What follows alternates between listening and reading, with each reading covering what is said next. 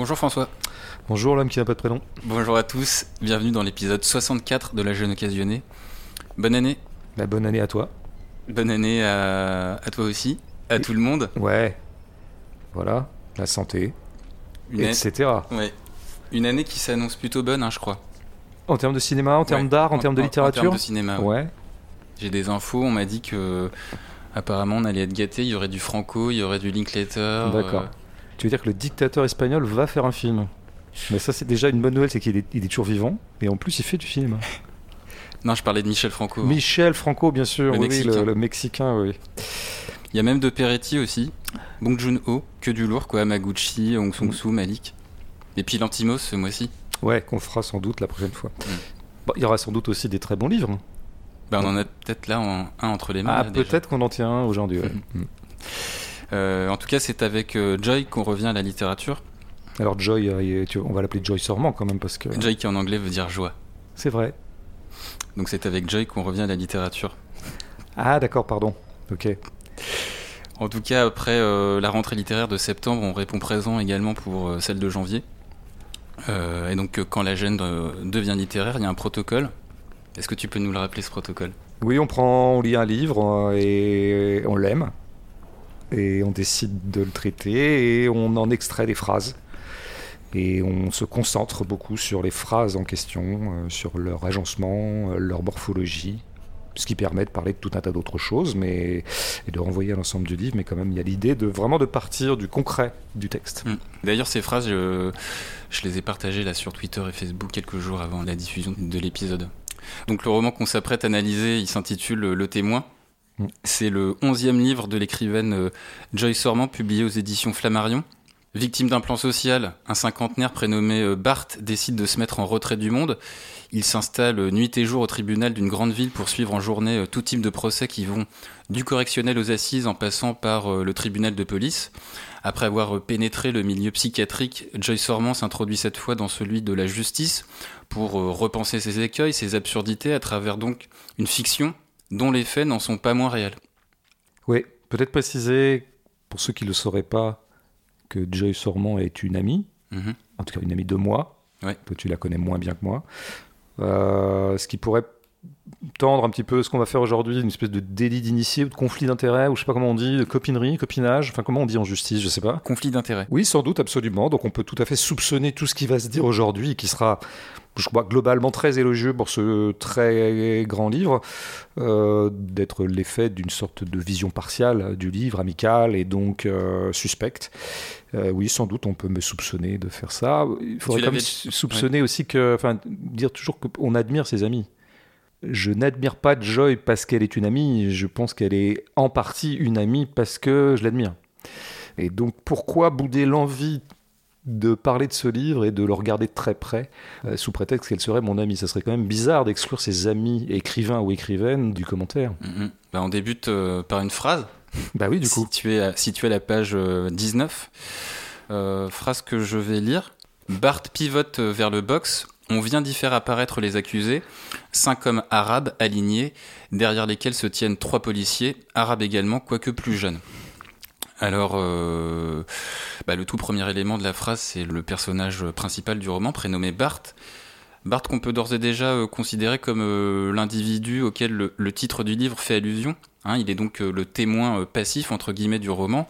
Alors pourquoi passif? Eh bien parce que les procès en France étant ouverts au public, Bart assiste à tout un tas de procès qui euh, bah, nous permet, à travers lui, d'avoir, comme je le disais en introduction, une réflexion sur euh, le fonctionnement de notre justice. Alors, il y a quand même ce choix de prénom sur lequel il faut s'arrêter. Bart en France, c'est pas très courant. Moi, le seul Bart que je connais, euh, c'est Bart Simpson. Ouais. Il y a aussi Bart Roland, qui est un critique littéraire, philosophe. Ouais.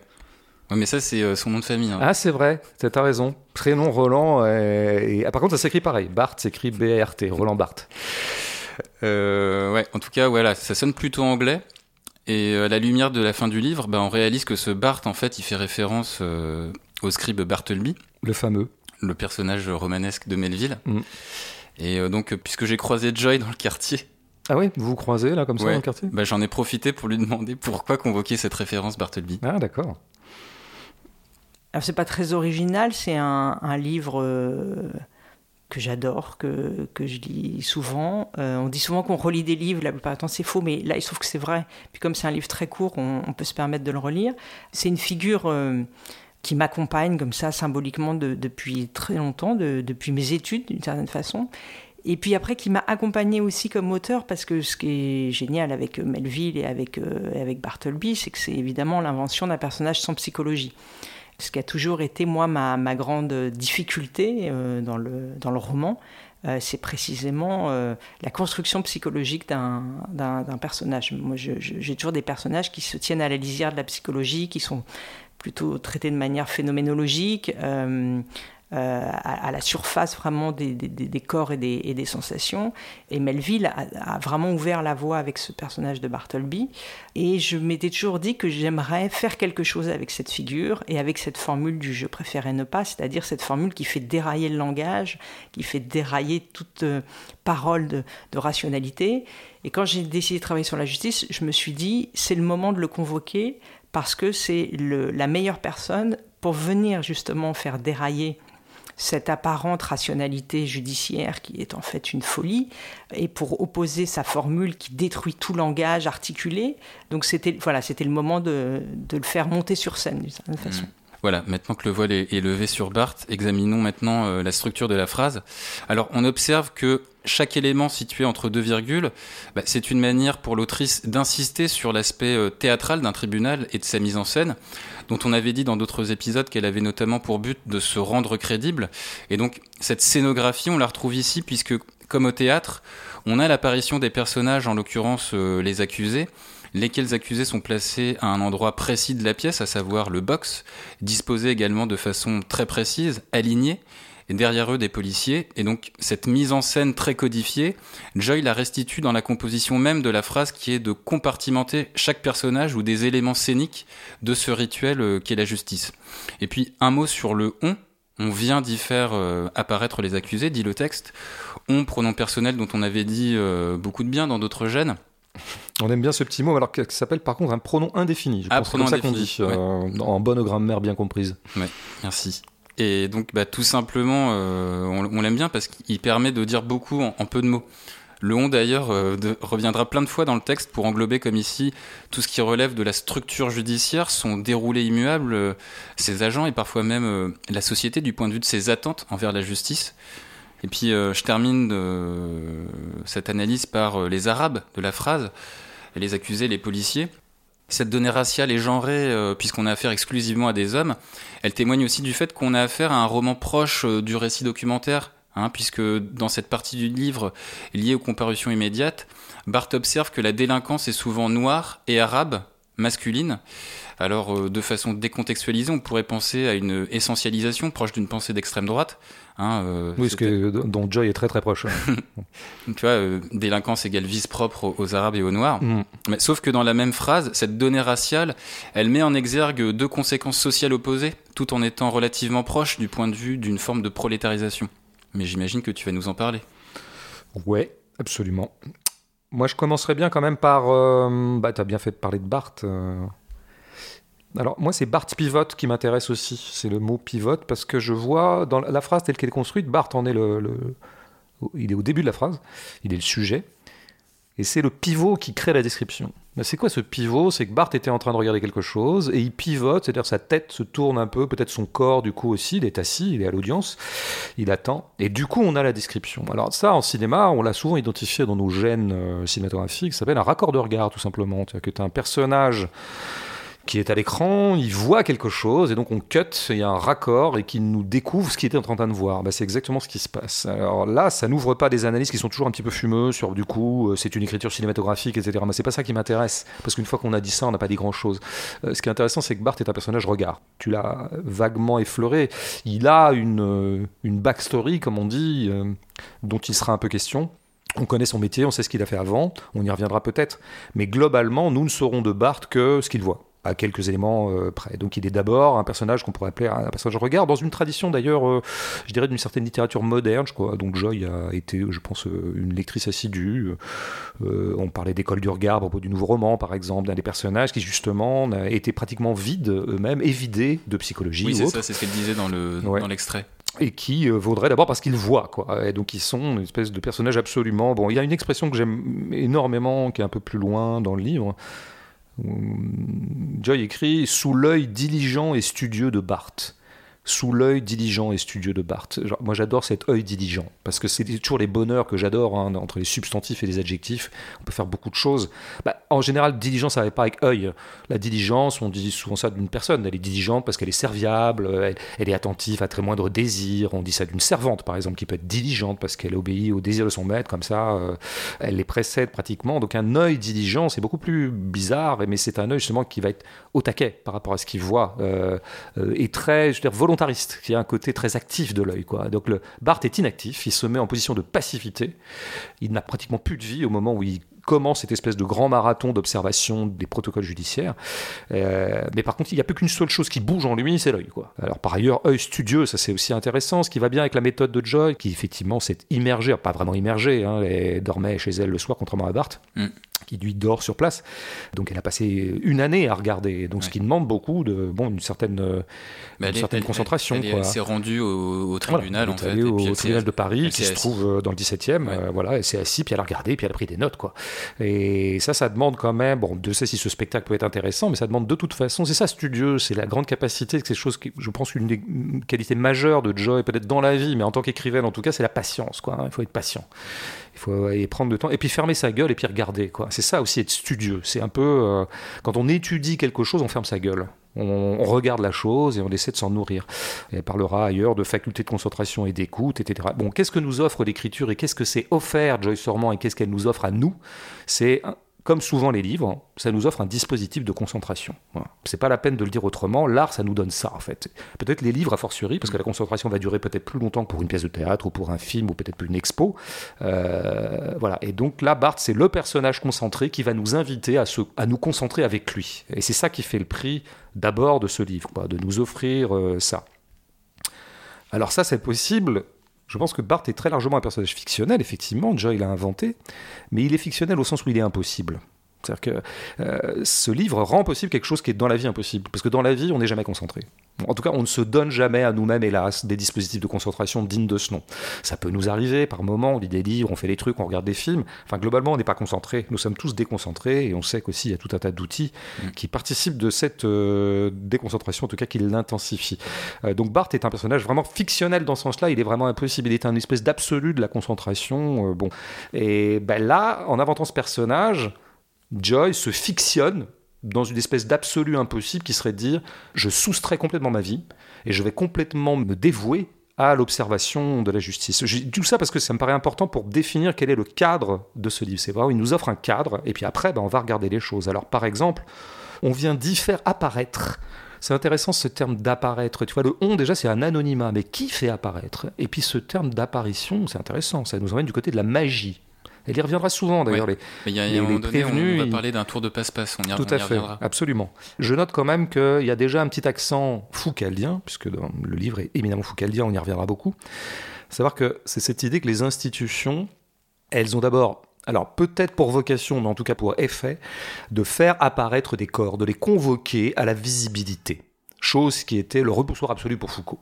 C'est comme ça qu'il parle de la médecine, c'est comme ça qu'il parle de la psychiatrie, c'est comme ça qu'il parle d'un certain nombre d'institutions, évidemment judiciaires, policières. C'est euh, on te produit euh, aux yeux de tous, pour être examiné par un psychiatre, pour être examiné par un médecin, pour être jugé, pour être euh, contrôlé par les flics, etc. Donc je pense que déjà ce verbe indique la couleur, je dirais pas idéologique, mais philosophique du livre, enfin, et, et, les opérations théoriques extrêmement sophistiquées qui y sont produites. Après, oui, je ne m'attarde pas très longtemps sur les, Arabes. Tu as dit qu'il était euh, souvent signalé dans le livre la couleur des prévenus. Euh, en fait, pas. C'est pas vrai. C'est, je comprends pourquoi tu dis ça, parce qu'en fait, dans le livre, ça va sans dire. Et c'est encore plus brillant, je trouve, parce qu'il y a un moment, elle arrête de le dire. Elle arrête de le noter. Là, on est au tout début du livre, hein. on est mm. page donc 19, c'est ça oui. Donc là, elle le note. Elle le note que tous les prévenus qu'on fait apparaître sont tous arabes. Mais il y aura très peu de notions sur la couleur. Il y aura un moment, il sera question notamment des agents de sécurité qui sont tous noirs dans le palais. et puis, il sera question ici ou là quand même de la couleur. Mais il y aura, il y aura un turc demandeur d'asile aussi. Ouais, tout à fait. Alors, des fois, c'est une petite variation. C'est-à-dire le turc, tu vois, c'est pas exactement, c'est pas le tout venant, je dirais, euh, des Maghrébins euh, ou des Noirs euh, d'Afrique subsaharienne. Pourquoi est-ce qu'elle le note pas et pourquoi est-ce que ça va sans dire? Ben Parce que précisément, c'est ça, assister, faire l'expérience de la justice, que d'ailleurs Laganerie notait déjà dans son livre qui a été très important pour Joy, qui s'appelait Juger, et notait que c'était globalement ça, la justice française, c'est quand même souvent en gros des juges blancs qui jugent des Noirs et des Arabes. Mm. Quoi. Genre, bah, évidemment, c'est un petit peu expéditif de le dire comme ça, mais c'est tout à fait frappant, notamment quand on passe beaucoup de temps dans les prétoires ou dans l'observation. Là, ce qui est intéressant, la petite valeur ajoutée, je dirais, c'est ce cinq hommes arabes alignés. Donc déjà, effectivement, c'est des hommes, tu l'as bien dit, c'est un truc de race et de genre. Derrière lequel se tiennent trois policiers arabes également, quoique plus jeunes. Alors c'est intéressant de voir que d'habitude on dit bah, les flics sont blancs et les prévenus, en tout cas les délinquants sont arabes. Là, ils sont tous arabes. Mm. Mais par contre, ils sont jeunes.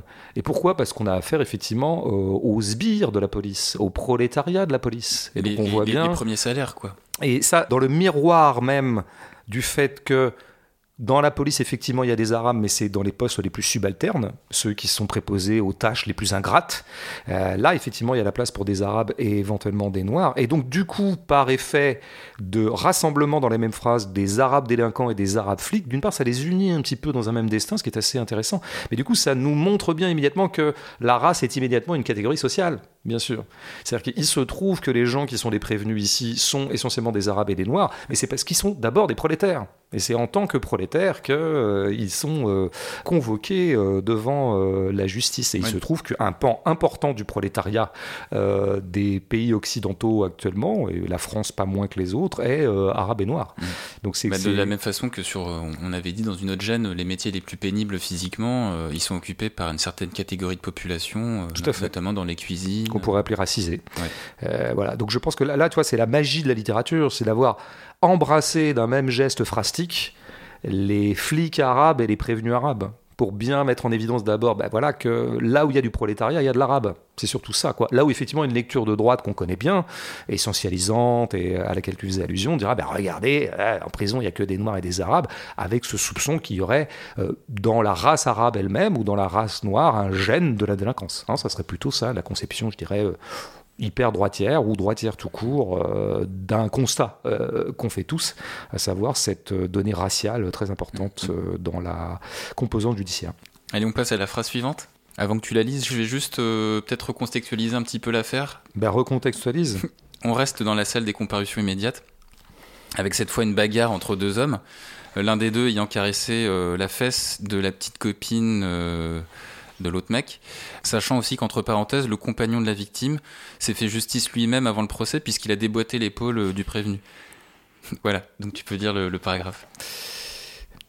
L'avocat tentera de soutenir un point de vue contraire dans la différence générale et la Cour préférera écouter l'avocat des parties civiles, insistant sur le fait que la victime de cet attouchement sera traumatisée à vie et que les faits sont d'une extrême gravité, que sa cliente fait semblant d'aller bien devant vous, Monsieur le Président, Messieurs du tribunal, mais qu'en réalité elle est dans un état tout à fait délabré.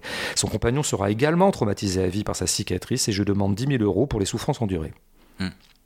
Bah, merci pour euh, cette lecture qui était donc page 26. Page 26. Euh, donc le texte ici, euh, il fait apparaître un, élément central dans un procès, hein, euh, l'usage de la parole.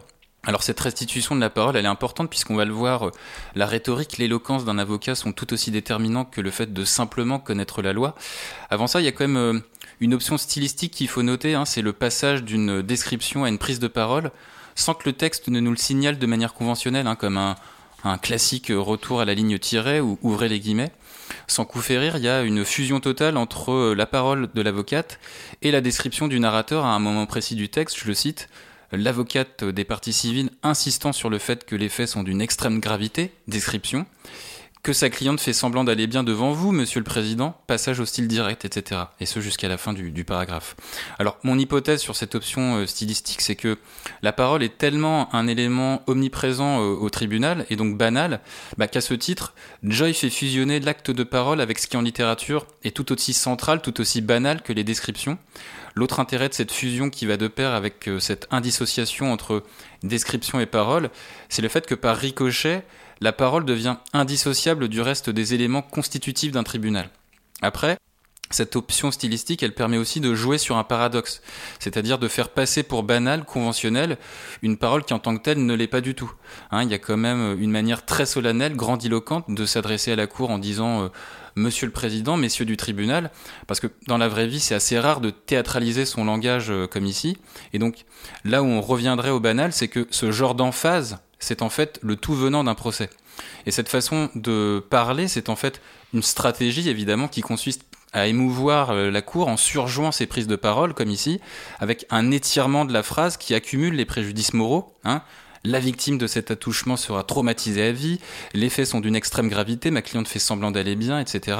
Et donc, cette rhétorique qui consiste à accabler la partie adverse en surdramatisant les faits, elle a aussi en ligne de mire la dernière phrase du paragraphe. Hein, je la cite Je demande 10 000 euros pour les souffrances endurées. Du coup, cette chute de paragraphe, elle scelle aussi un, petit effet comique de cette scène, d'un décalage entre euh, la somme demandée et la teneur du dossier que j'ai rappelé en, tout début, de, avant que tu la lises, avant que tu lises le passage. Et donc, euh, je dis ça évidemment avec tout le respect que j'ai pour les femmes victimes de ce genre d'incivilité, mais en tout cas, le coût des 10 000 euros, ça nous rappelle au passage bah, que la case justice, ça peut représenter dans certains cas une opportunité lucrative. Pas mal. Pas mal. Alors effectivement, tu as bien vu dans la... ce qui m'intéressait dans ce paragraphe qui est constitué de deux phrases, c'est effectivement le méthodique glissement entre une narration euh, classique où euh, bah, le narrateur est extérieur et il raconte des choses qui se passent. L'avocate tentera de soutenir un point de vue et puis peu à peu, bah, l'avocate des parties civiles se met à parler et euh, on commence par le discours en direct en, signalant qu'elle parle. Euh, elle dit que, enfin voilà, elle insistant sur le fait que.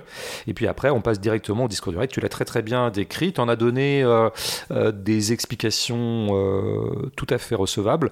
J'ajouterais que on a typiquement là la, incarner ce qui est une opération globale du livre, à savoir comment la narration de Joyce Orman et les commentaires que se fait euh, Barthes, son narrateur bis, sont peu à peu contaminés, se laissent pénétrer par la situation et notamment par les paroles qui sont produites dans cette situation qui, tu l'as bien rappelé, est essentiellement une situation de parole. Hein, c'est un théâtre de la parole, la justice, on l'avait bien vu à propos notamment du film de Trier.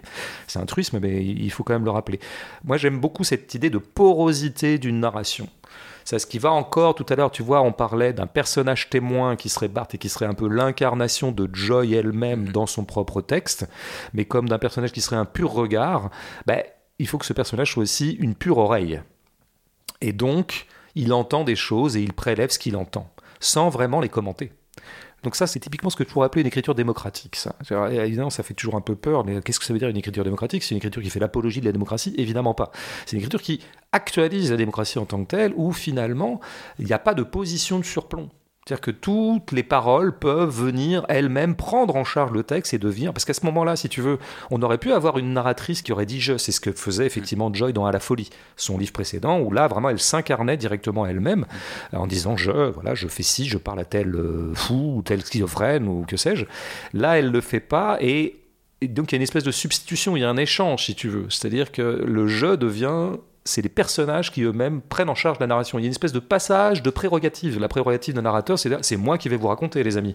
Et Joyce sûrement, moi, l'auteur, l'autrice, je vais vous raconter. Ben là, en fait, euh, elle met son texte à disposition, en quelque sorte, euh, des paroles qui sont euh, prononcées. Alors, y compris, comme tu l'as très bien dit, des paroles que, à la lumière des intuitions théoriques du livre, on peut supposer que Joy et Bart détestent cette parole de l'avocate des parties civiles. Et tu as très très bien noté qu'il y avait là un élément d'ironie. Mm que le seul prélèvement de la parole de l'avocate, sans doute un tout petit peu peut-être condensé, densifié par euh, Joyce Orman quand elle rapporte ses paroles, pour les rendre pratiquement auto-ridicules ou auto-grotesques. On voit qu'elle insiste beaucoup sur le trauma absolu qui a été, pour une petite affaire quand même, dont tu as rappelé les tenants et les aboutissants. Et donc il y a un effet comme ça de d'auto-destruction, c'est-à-dire qu'on laisse le discours de l'avocate des parties civiles se détruire par lui-même, en tout cas afficher son propre ridicule, mais sans le notifier comme étant ridicule. Nous n'avons pas une phrase qui dirait et Bart trouva que vraiment cette avocate euh, exagérait en, parlant de trauma. Ça s'auto-ridiculise. Il y a quand même cette espèce d'absolu qui serait l'absolu de l'écriture de Joyce Ormond et peut-être l'absolu de l'écriture de pas mal d'écrivains d'ailleurs, que les choses parlent d'elles-mêmes et que ma foi, si les choses sont ridicules, qu'elles se ridiculisent toutes seules. Et donc là, il y a un effet effectivement sur notamment la chute du paragraphe que tu as très bien commenté. Il y a évidemment un effet d'ironie et avec ce et qui est tout à fait savoureux. Hein. Son compagnon sera également traumatisé à vie par sa cicatrice et je demande 10 000 euros pour les souffrances endurées.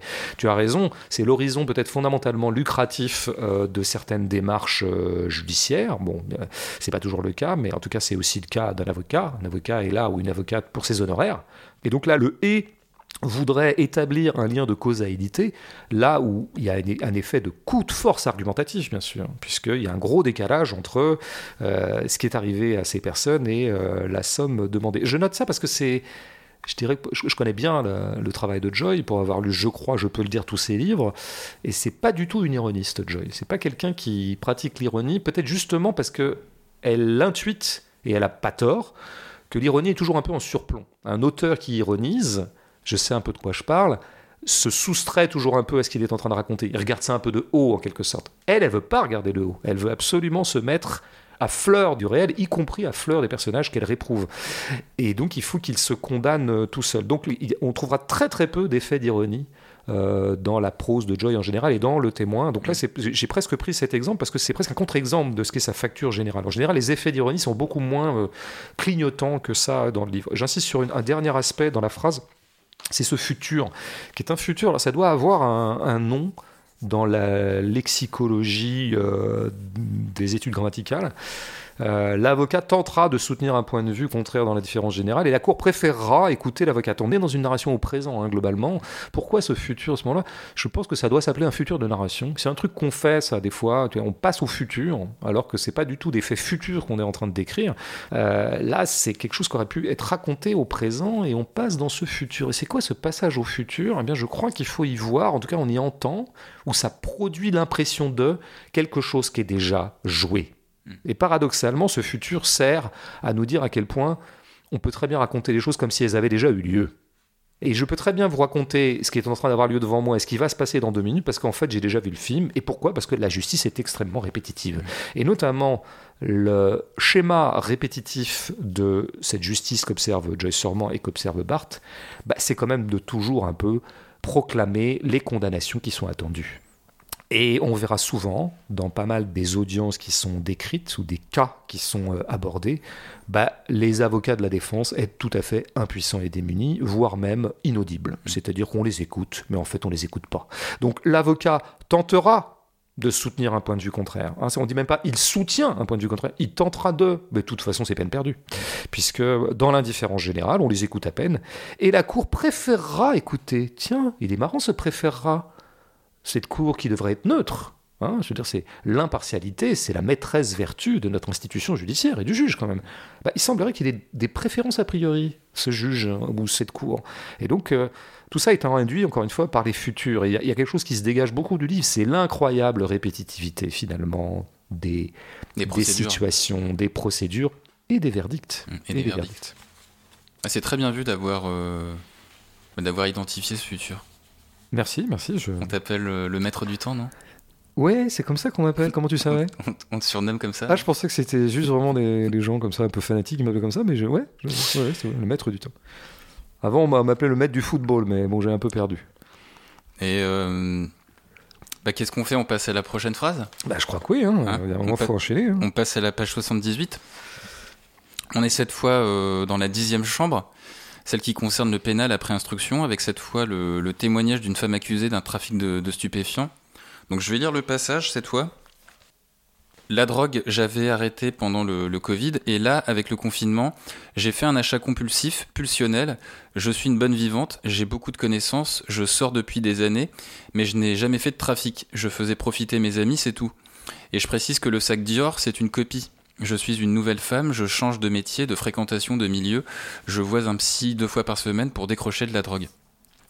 Bon alors pour le coup, euh, autant je disais tout à l'heure que Joy faisait parfois euh, fusionner euh, narration et parole, autant là, le paragraphe, il est exclusivement dédié au, au verbatim de la prévenue, même si Joy maintient le fait de ne jamais utiliser de signes conventionnels, comme je l'ai dit, comme les guillemets, au moment des prises de parole. Ou les tirets. Ou des tirets.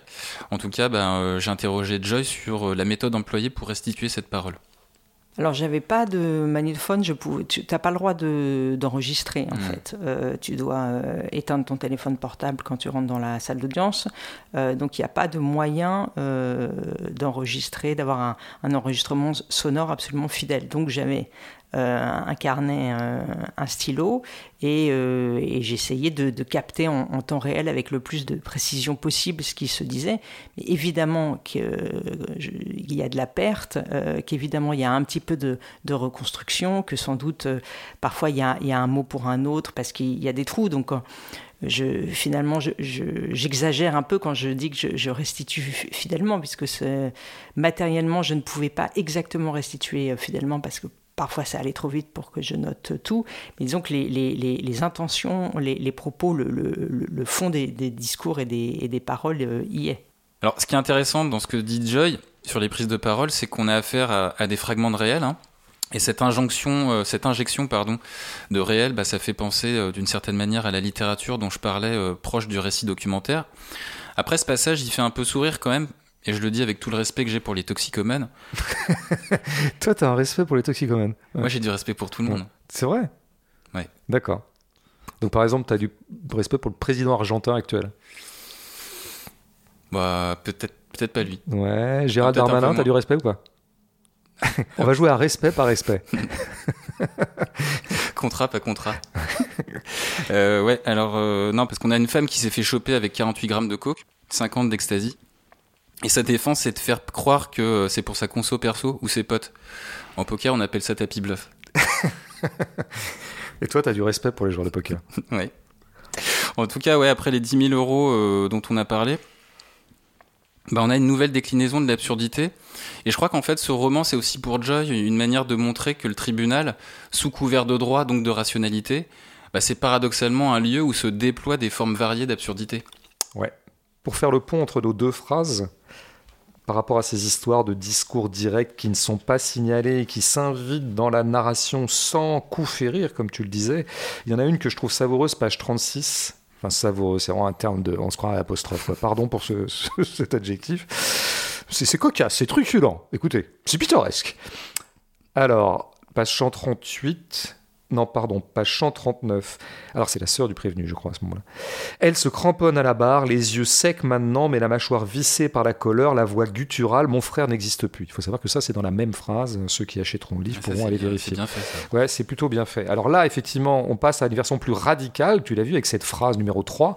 C'est que là, on est directement dans une. Là, il n'y a plus du tout une narration qui, d'un coup ou en deux ou trois étapes, se laisse contaminer par un discours direct. C'est du discours direct euh, immédiat avec effectivement pas de tiret, tout ça. Alors je veux insister lourdement sur le pourquoi est-ce que Joy ne met pas de tiret ou quelque autre marqueur euh, académique et standard et très pratiqué, y compris par des très très bons écrivains, euh, du discours direct. Mais plutôt que de se demander pourquoi, moi je peux dire l'effet que ça me fait. L'effet que ça fait à ce moment-là, c'est que pareil, c'est une, une abdication de la prérogative qui est celle de l'auteur d'être le dépositaire du je sans tiret. Mhm. Le dépositaire du je pas annoncé par tiret, c'est l'autrice. Et là, elle délègue, elle offre cette prérogative à celle qui parle et qui se trouve, en l'occurrence, est une prévenue. Donc le geste est peut-être d'autant plus beau et peut-être d'autant plus démocratique qu'il est.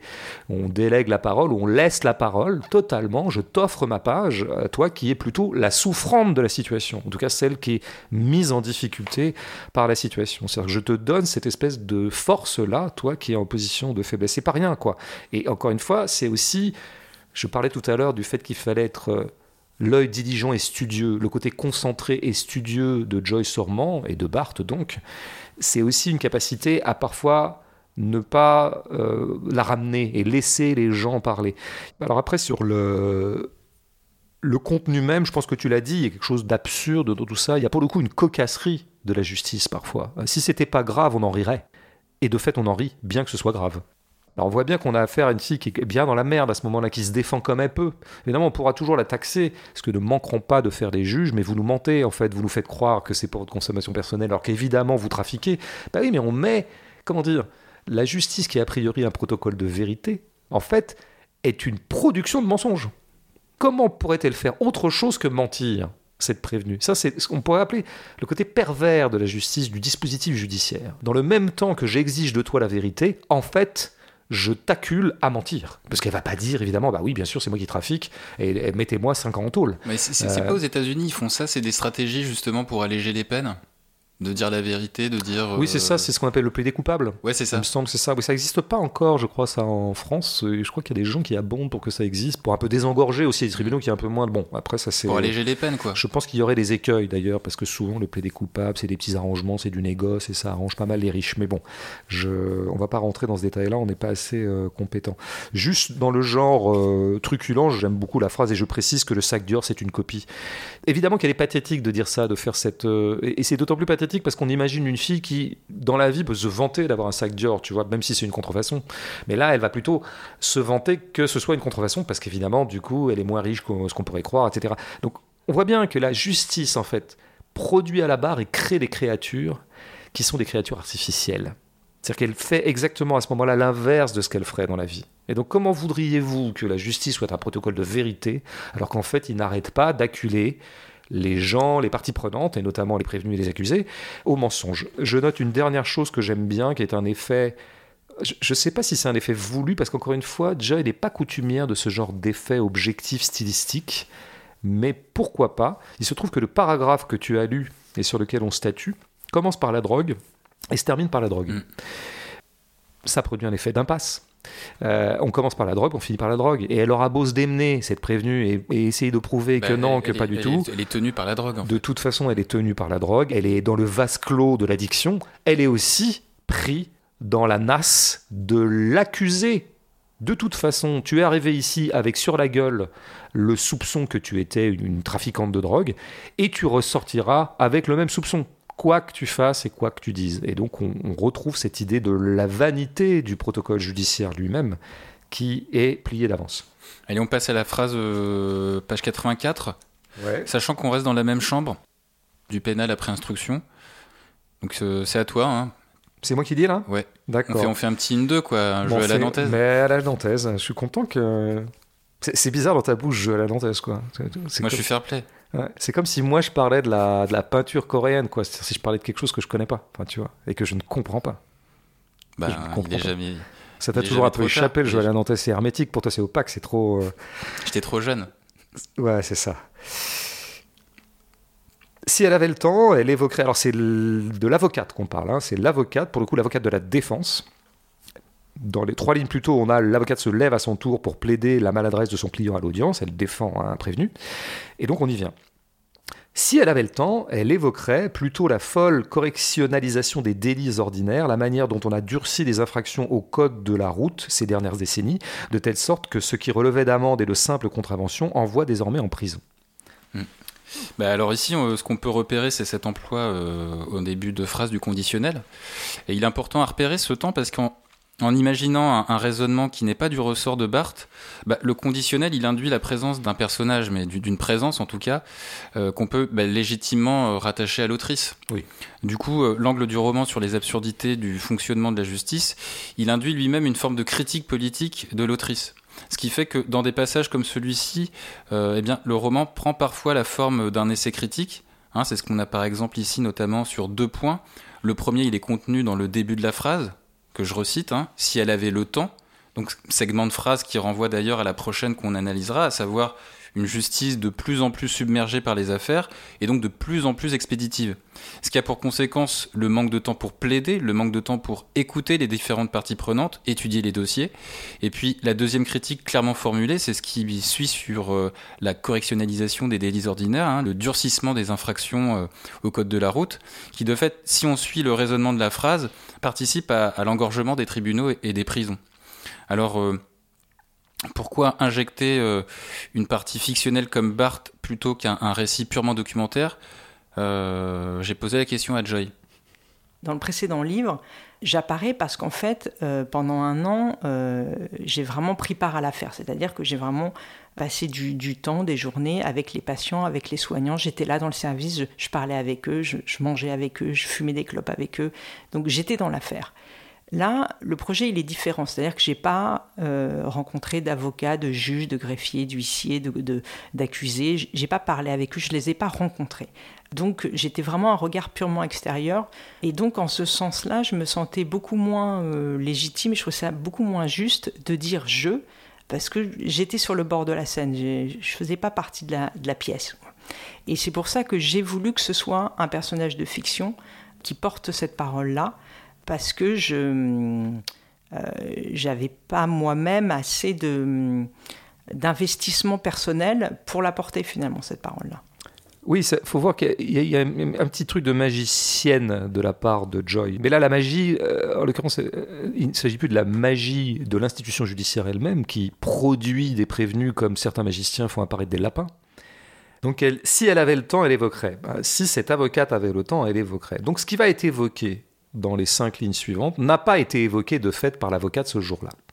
Donc Joyce Sormand et son double Bart dérogent aux principes d'écriture qu'ils se sont donnés et à la grande rigueur qu'ils se sont imposés, à savoir nous ne mentionnerons de l'institution judiciaire que ce qu'on en a vu dans notre euh, immersion témoignage. Là, c'est pas le cas. Et donc, euh, on va faire dire à l'avocate, en tout cas lui prêter des possibles propos qu'elle n'a pas tenus. Moi, j'y vois en fait le symptôme d'une autrice qui, alors je le sais par ailleurs parce que je connais la méthode de travail de Joy, il y a l'observation sur place, ça on l'a déjà dit, mmh. mais il y a aussi le fait qu'elle se documente beaucoup dans le même temps qu'elle allait observer, elle lisait, elle a, je pense qu'elle a relu Foucault, elle a relu La Gannerie, elle a lu tout un tas de textes théoriques aussi. Peut-être qu'elle a consulté aussi. des chiffres, des stats voilà, sur... Euh, tout à fait. Elle s'est documentée, comme on le fait d'ailleurs quand on écrit un livre, euh, souvent, surtout quand on est soucieux d'une certaine réalité. Mm. Bon, donc là, ce qu'elle nous donne, c'est quelque chose bah, qu'elle a lu quelque part. C'est euh, la correctionnalisation des délits ordinaires. Il y a des choses qui n'étaient pas passibles d'une poursuite judiciaire et qui maintenant le sont, et qui produisent donc de l'infraction. Il y a une autre manière pour Joy de contrevenir, si je puis dire, un peu à son dispositif de départ pour faire rentrer un peu sa documentation quand même dans son livre, parce que je pense que c'est ça. Des fois, elle lit des trucs en dehors de ce qu'elle observe et elle a envie de les mettre dans son livre. Ce qui se comprend très bien, c'est des choses dont n'importe quel écrivain pourra témoigner. Ah, j'ai lu ça quelque part, j'aimerais bien le foutre dans mon livre. Ah oui, mais mon dispositif ne, le, refuse. Oh, je vais trouver une petite ruse. Ben, la ruse qu'elle trouve, là, c'est la prétérition. La prétérition, c'est ben, si on avait le temps, on l'évoquerait, mais comme on n'a pas le temps, on va pas l'évoquer. Mais en fait, si, on va l'évoquer. C'est ça qu'on appelle une prétérition. Alors, elle a une autre manière de le faire, c'est d'un moment prêter à Barthes une passion qui est celle de Joy elle-même, je crois, c'est d'écouter des podcasts. Ah. Et donc, euh, dans deux fois dans le livre, il sera question de podcasts qui pourraient être Les Pieds sur Terre, par exemple, la fameuse émission documentaire de France Culture, euh, dont Joy, je pense, est une grande consommatrice. Et donc voilà, c'est pareil, j'ai écouté cette émission de radio, ah là là, j'ai entendu des choses que je trouve passionnantes, j'ai envie de les mettre dans mon livre, bah, je vais les mettre là. Alors, il se trouve que si on rentre après dans le détail de ce qui est dit, c'est effectivement cette correctionnalisation des délits ordinaires euh, est très importante parce qu'elle nous, c'est déjà une première torsion, je dirais, foucaldienne de l'analyse, c'est-à-dire une radicalisation de la pensée sur la justice, puisqu'il y a une pensée très radicale du côté de Foucault. Et il faut bien en comprendre les opérations fondamentales. Et l'opération fondamentale, c'est que la justice produit des délits plutôt que juge des délits. Dans une dramaturgie un petit peu... Euh, sommairement entrevue, c'est quoi? Celle qu'on a tous, nous qui sommes du bon sens populaire. Bah, il y a des délits qui se passent véritablement dans la vie. Ça s'appelle des délits. Les gens, ils font des délits. Et la justice les juge. Parce que, bon. Autre chose, c'est de dire que la justice produit les délits. Un peu, un peu le raisonnement euh, qui consiste à dire que la prison produit des délinquants. Euh, oui. Au lieu de les réinsérer. Ça va encore plus loin. Effectivement, la prison est criminogène, comme on sait. Mais je pense que ça va encore plus loin de dire que. Comment est-ce qu'on produit un délit? Ben, En décidant que c'est un délit. Et donc quelque chose qui n'était pas délictuel, je peux tout à fait le rendre délictuel en décidant que c'est illégal. Ce que Foucault appellera un illégalisme. En faisant entrer un certain nombre d'infractions du code de la route dans le giron de ce qui est justiciable, eh bien je produis du délit. Après, on peut dire que c'est tout à fait juste parce qu'il y a trop d'accidents de la route et qu'il était temps que la police sévisse et que la justice et que peut-être d'ailleurs il y a eu des résultats et qu'il y a moins de morts maintenant sur la route. On peut dire tout ça, mais ça c'est pas le point de vue de Foucault. Le point de vue de Foucault est beaucoup plus structurel que ça. Et donc c'est euh, vraiment, il faut mesurer toujours l'immense subversion de ce genre de raisonnement. Hein. Et d'ailleurs discutable, discutable comme tous les raisonnements, même quand ça vient d'un génie comme Foucault. Hein, on peut discuter. Mais en tout cas, ce que je peux dire, c'est que le livre euh, de Joy, Le Témoin, reconduit cette radicalité-là, cette hypothèse radicale qui est que la justice n'est pas là pour juger les délits qui lui préexistent, elle produit des délits et c'est même sa vocation de les produire. Mais on va revenir hein, sur cette euh, inversion euh, foucaldienne des choses. Ben, on y revient, je ne sais pas si on y revient dans les deux phrases suivantes. Alors, c'est quoi les deux phrases suivantes? Donc, la page 102 que je me propose de lire, du coup. Oui. Juste entre parenthèses, on est revenu aux comparutions immédiates, hein, je crois. Il me semble que oui. hein. Ouais, je crois que c'est un passage comparution immédiate. Parce qu'il se trouve qu'effectivement, Barthes varie entre les types d'audience, mais il revient assez fréquemment aux comparutions immédiates, Ok. Donc, qui sont un peu le bas de gamme de la justice. hein, euh, avec le tribunal de police aussi. Oui. Alors, l'audience est expédiée comme euh, de coutume, chacun a parlé quelques minutes, le prévenu à peine, aussitôt replacé par un autre jeune homme, l'un volatilisé et l'autre apparu par la porte dérobée au fond de la scène, que Barthes ne voit jamais s'ouvrir ni se refermer, comme un tour de passe-passe. Alors, euh, peut-être commencer par la structure de la phrase relativement longue. Relativement, parce qu'on a quand même euh, une succession d'actions, de dossiers qui s'enchaînent à un rythme euh, ininterrompu.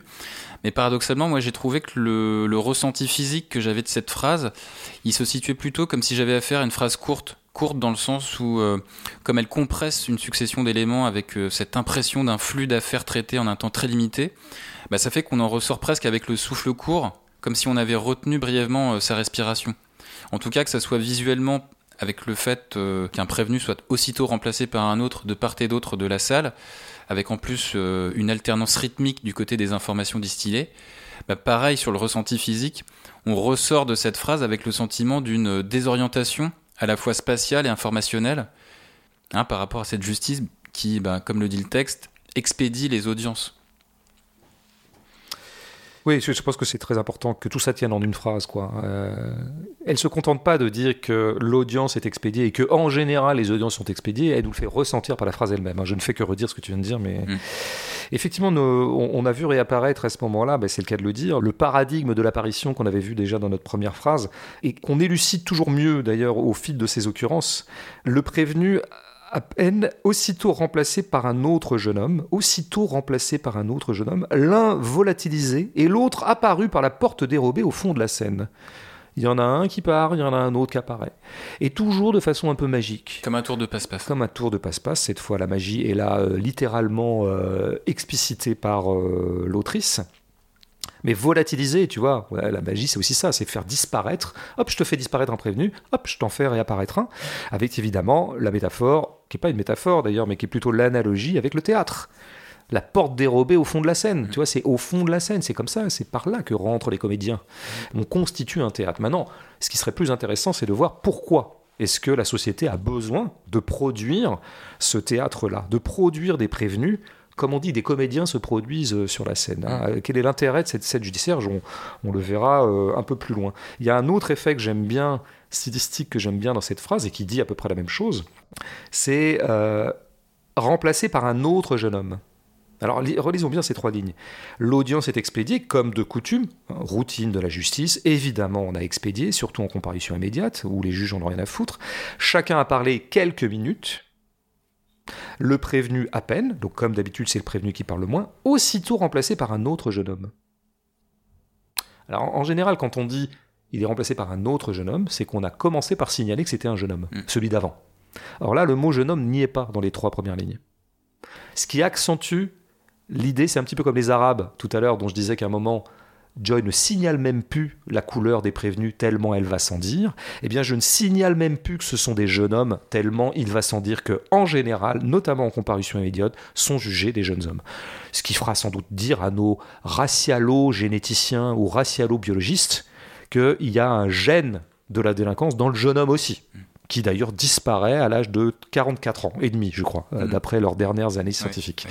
Alors pourquoi ce sont des jeunes hommes d'ailleurs qui sont en général euh, jugés Pourquoi? Tiens, pourquoi la grande majorité des délits sont commis par des jeunes hommes? Parce Bah. que les jeunes hommes, ils ont comme ça, ils ont Bah, un truc, ils ont besoin de Bah, taper. déjà, déjà, dans jeune homme, il y a, il y a deux éléments. Il y a jeune et homme. Mm. Pourquoi des hommes et pas des femmes? Ouais.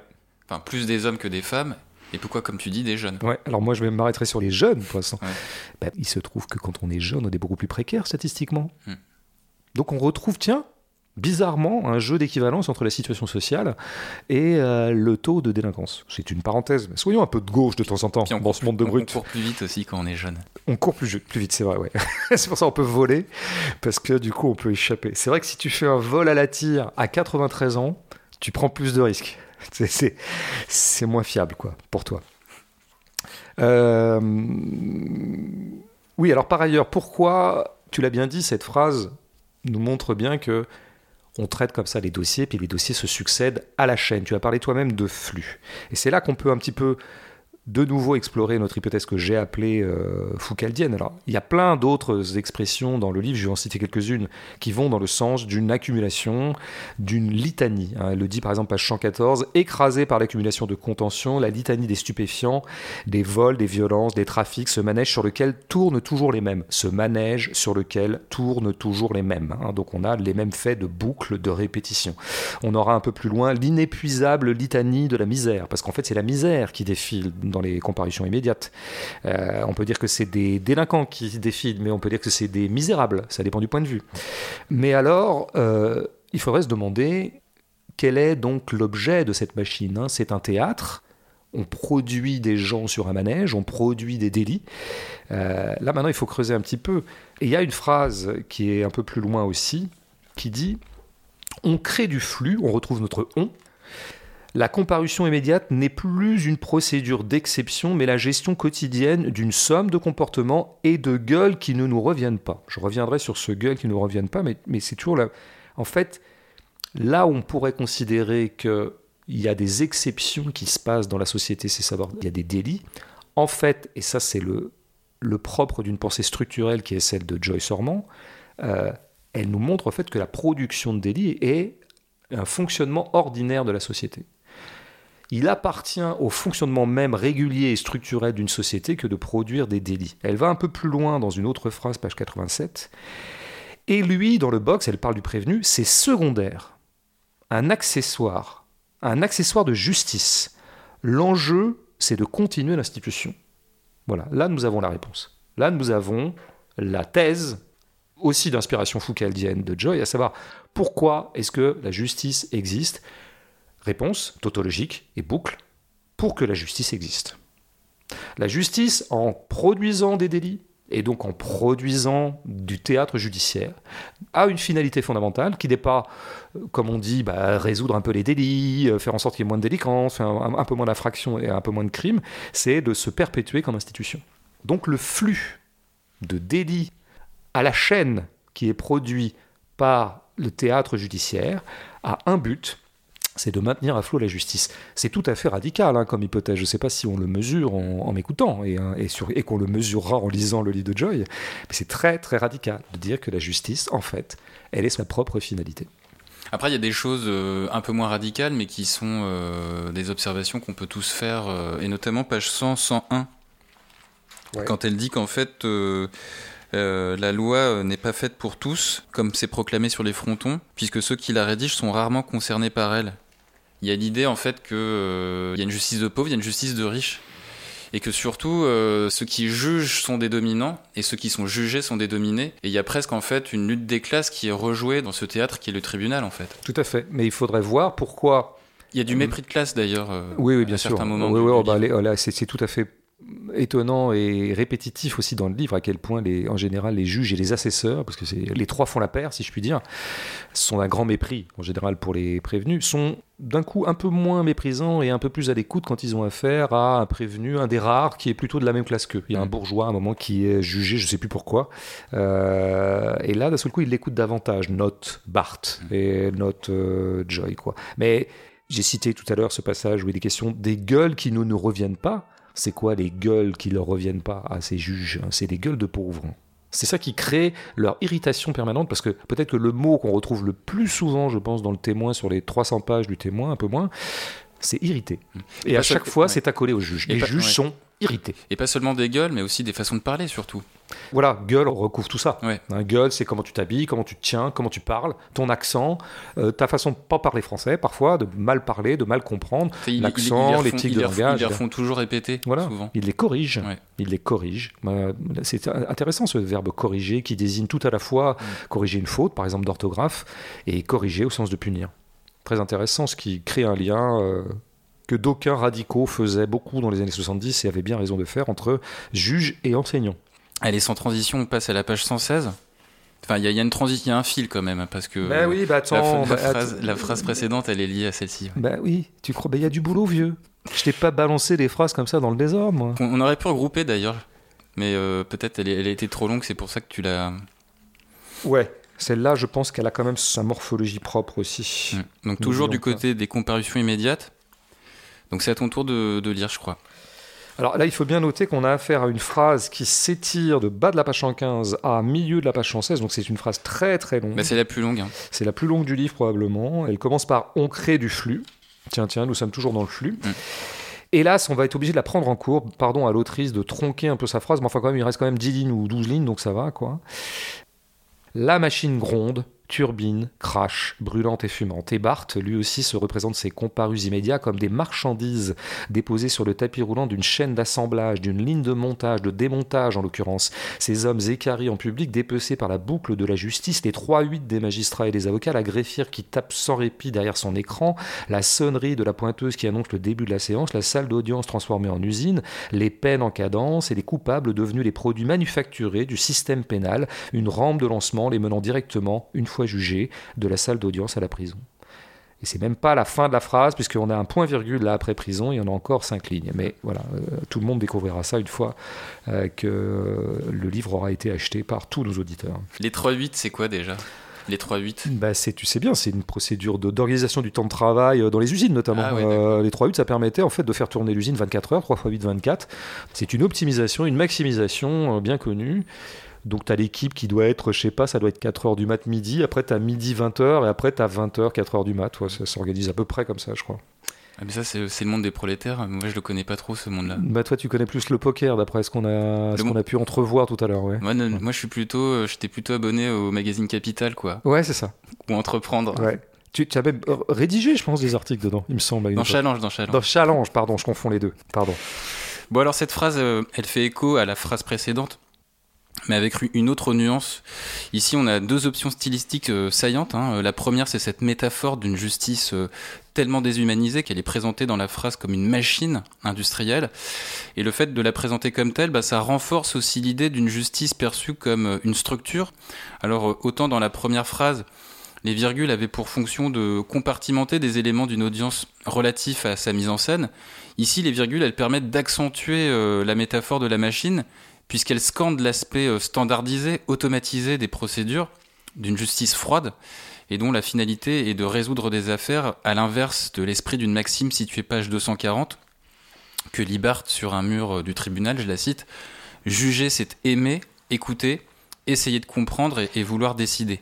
Hein, donc, euh, sous-entendu, prendre le temps. On dirait une chanson de Florent Pagny, quoi, tellement c'est beau.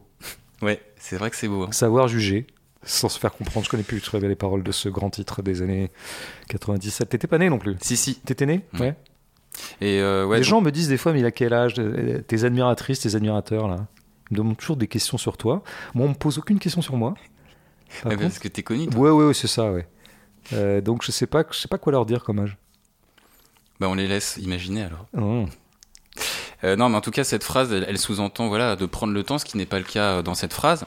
Et puis, ce qu'on peut noter sur le style, c'est la longueur de la phrase hein, qui s'étire, euh, comme tu l'as dit, sur plus d'une page. En fait, cette dilatation, elle s'ajuste au fait que les tribunaux sont tellement en flux tendu du point de vue des affaires à traiter, bah, qu'il y a l'idée euh, de ne pas en voir le bout, comme euh, cette phrase qui n'en finit pas. Alors après, cette phrase, elle m'a fait penser à quelque chose qui dépasse euh, largement le périmètre de la justice. En fait, euh, j'ai eu une réflexion philosophique. Non, mais c'est ta première depuis quoi? Depuis avant le confinement? Ouais. Je me suis dit que, bah tu vois, tu parlais des flux tout à l'heure, je me suis dit que l'augmentation des flux dans nos vies contemporaines, bah elle a pour incidence de faire de nous des automates plus ou moins humanisés. Et donc, euh, de, à terme, de nous réifier. Pas mal. De nous chosifier, quoi. Ouais. Mhm. Donc, ma première proposition pour les prochaines élections, c'est euh, de réduire les flux. Ok, bah, bon courage, j'ai envie de te dire, hein, parce que là, il va falloir, tu vas te heurter à tout un tas de gens qui orchestrent les flux Ouais. et qui ont intérêt à orchestrer les flux. Tu auras remarqué quand même que la pensée du flux est une pensée maintenant très commune, enfin, non, non pas qu'elle soit non pertinente, elle est tout à fait pertinente, mais elle est devenue presque un, un lieu commun de, Ouais, disons, de la critique du capitalisme, un capitalisme du flux, flux de marchandises, euh, flux très largement occasionné par des- numérique. le numérique, comme on sait. Tu auras quand même remarqué qu'il est plus rare de l'appliquer à la justice. Et c'est ça, un- une écrivaine. C'est qu'elle va produire une métaphore qui est relativement peu en usage. Que Amazon nous, nous inonde de biens en créant du flux, du flux d'achat, du flux d'acheminement et du flux Marchandises. de, de marchandises tout court, de fabrication, de production, ça c'est entendu. Même des gens pas de gauche pourraient le reconnaître. Mais de dire que la justice elle-même est une créatrice de flux, alors ça, si tu veux, c'est très très original. Et c'est bien pour ça que je me suis permis de prendre ce passage, qui est un passage, un des sommets du livre, dans son écriture et dans ce que ça brasse. Quoi. Alors on continue, pour que la justice se maintienne à flot, elle doit créer un flux de délits. Et donc elle doit faire apparaître en flux tendu des prévenus qui seront expédiés, et voilà. L'important, c'est le flux. Bon. Alors, on vient peu à peu, évidemment, à la métaphore de la chaîne d'usine. On prend presque au pied de la lettre maintenant l'idée foucaldienne que la justice produit du délit. Eh bien, le produit comme si c'était était une usine à produire du délit. Et donc, d'où cette métaphore euh, qui est filée. Hein, on appelle ça une métaphore filée quand elle se distribue comme ça, Mhm. en plusieurs mots sur un passage Ouais, assez euh, volumineux. J'y ai pensé, mais j'ai j'ai hésité. Mais euh, C'est ça qu'on appelle Ouais, strictement une métaphore métaphore filée. En fait, pour, pour filer métaphore, il faut que tu aies euh, dans la même phrase deux ou trois occurrences de la même analogie. Et donc, dans ce cas-là, on dit qu'elle est filée. Donc, on va pas revenir sur le détail de la filature de cette euh, métaphore. hein. Les 3-8, justement, en fait partie.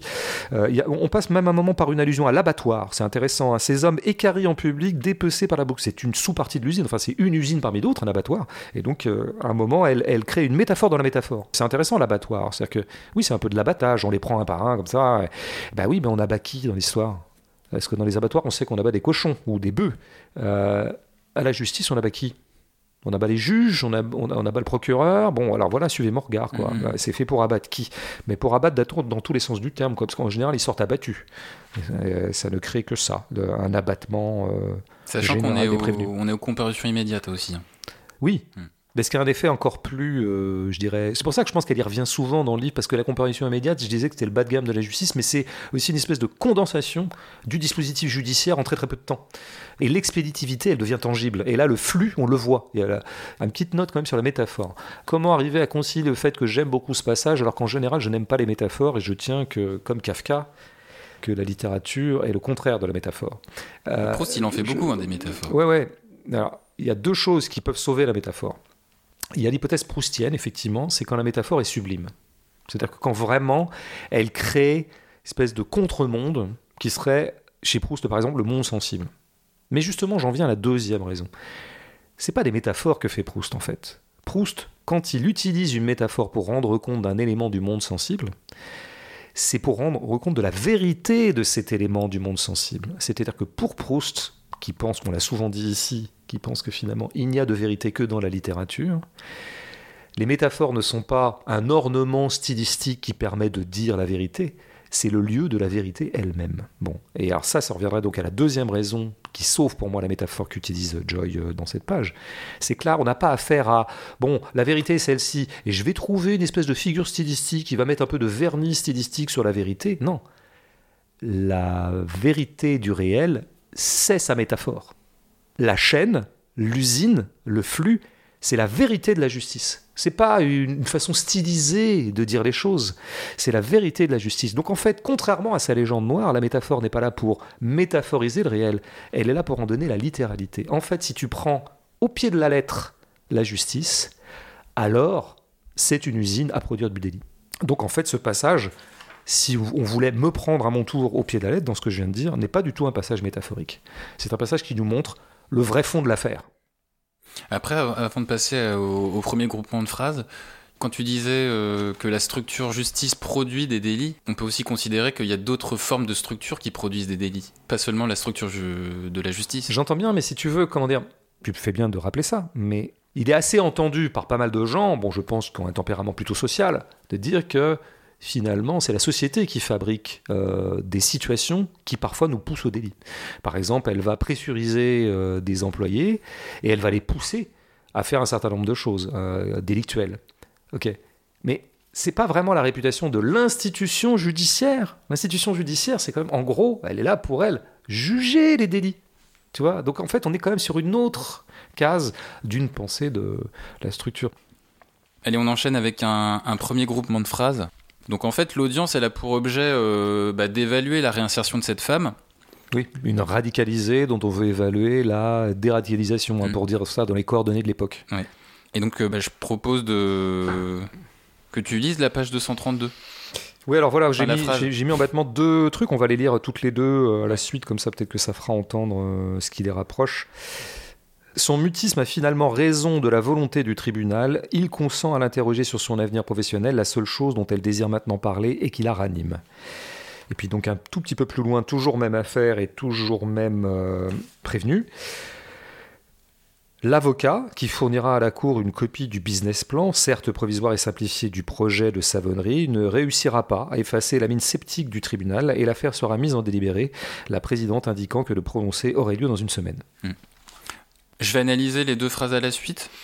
Parce que j'ai pas mal de choses à dire sur les deux phrases. Tu fais ce que tu veux, c'est 2024, tu sais, on a dit euh, c'est complètement freestyle 2024. hein. Je sais pas si tu es au courant, mais voilà. On m'a dit que ça allait être une bonne année pour, Ouais. pour moi. Bah déjà une réélection de Trump, donc Ah. ça c'est quand même chouette. Et pour toi? Ouais. Une, une astrologue t'a dit quelque chose comme ça? Une astrologue, ouais. Ouais. Une, une carte ancienne. Une carte ancienne? Et donc elle a dit quoi? Dis-nous tout. Non, non, mais je te le dirai en off. Ok. Alors schématiquement, on a donc euh, pour la première phrase, hein, celle que tu as lue, page 232, qui commence par son mutisme. Euh, alors schématiquement, cette phrase, on peut la diviser en trois parties. La première, c'est le mutisme de la prévenue quand on l'interroge sur son agression sexuelle et ses enfants. Euh, la deuxième, c'est le changement de sujet suite à ce mutisme.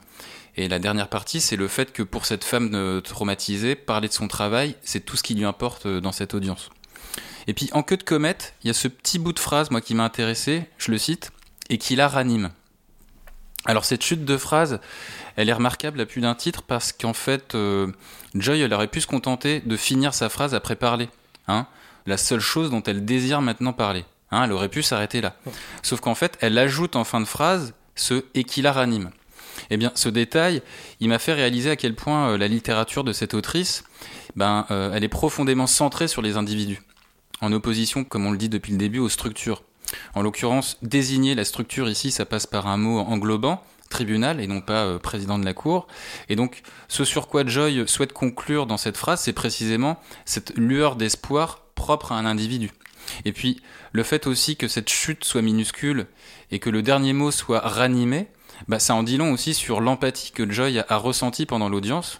Et puis, euh, écrire euh, une chute aussi petite, bah, ça nous suggère, un, que l'espoir, dans ce cas précis, c'est toujours tout petit face à l'immense adversité euh, d'un destin comme celui de cette femme, mais surtout l'analogie entre la composition mineure de cette chute et la retenue de cette femme à ce moment-là bah, montre tout le respect que Joy a pour son document humain. Et puis, j'enchaîne sur la deuxième phrase. Oh là là, l'enchaînement. Ouais, c'est la première fois que ça m'arrive. c'est- Je trouve ça incroyable. virtuose, quoi. Ouais. Moi, j'ai du mal à suivre, personnellement. Ouais. Vas-y. Accro- Accroche-toi. hein. Je, suis- je suis déjà perdu.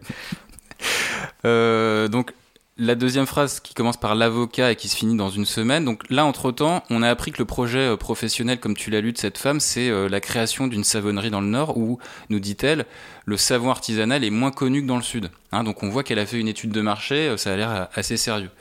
Et donc en fait, la Cour, elle n'est pas convaincue par le projet. Ce qui là encore fait apparaître une autre forme d'absurdité envers quelqu'un qu'on est censé en- encourager à se réinsérer. Et donc, à ce titre, le mouvement de la deuxième partie de la phrase, il s'ajuste au désintérêt de la Cour en étirant des informations comme euh, le scepticisme du tribunal, mais aussi des délais d'attente relatifs aux délibérés. Du coup, cet étirement de la phrase avec cette chute « on verra dans une semaine », il a pour effet de diluer en hors-champ l'enthousiasme de la prévenue, et puis le fait aussi que les informations de cette phrase soient contenues non pas en deux phrases, mais en une seule, bah, ça induit l'idée que le destin de cette femme est suspendu à la décision de la Cour. Ouais, rien à ajouter à ça. Euh, ouais, je voulais revenir un petit peu sur ce genre de détails, mais en fait, je pense que tu as tout dit. Tu parlais d'empathie. Et c'est très beau hein, ce que tu dis sur ce et qui est vraiment après une virgule en plus. Donc euh, il y a un côté ajout. Comme si d'un seul coup, la narratrice, le narrateur, l'auteur, Bart, Joy, tout ça, débordait pratiquement de son cadre de rigueur objective pour ajouter effectivement cette petite notation individuelle et qui témoigne d'une empathie. Encore une fois, je ne fais que redire ce que tu as dit, mais je, je trouve c'est très intéressant et il faut le noter tout de suite. Autant on a un Bart posé comme étant l'écrivain lui-même, en quelque sorte, la posture de l'écrivain, à savoir avec une certaine neutralité, en quelque sorte, puisqu'il va se contenter de prélever ce qu'il voit et de prélever ce qu'il entend. simplement un œil et une oreille. Il est évident que le livre est éminemment subjectif. Le livre ne déroge totalement à ce qui est un programme que d'ailleurs il ne formule pas euh, de neutralité.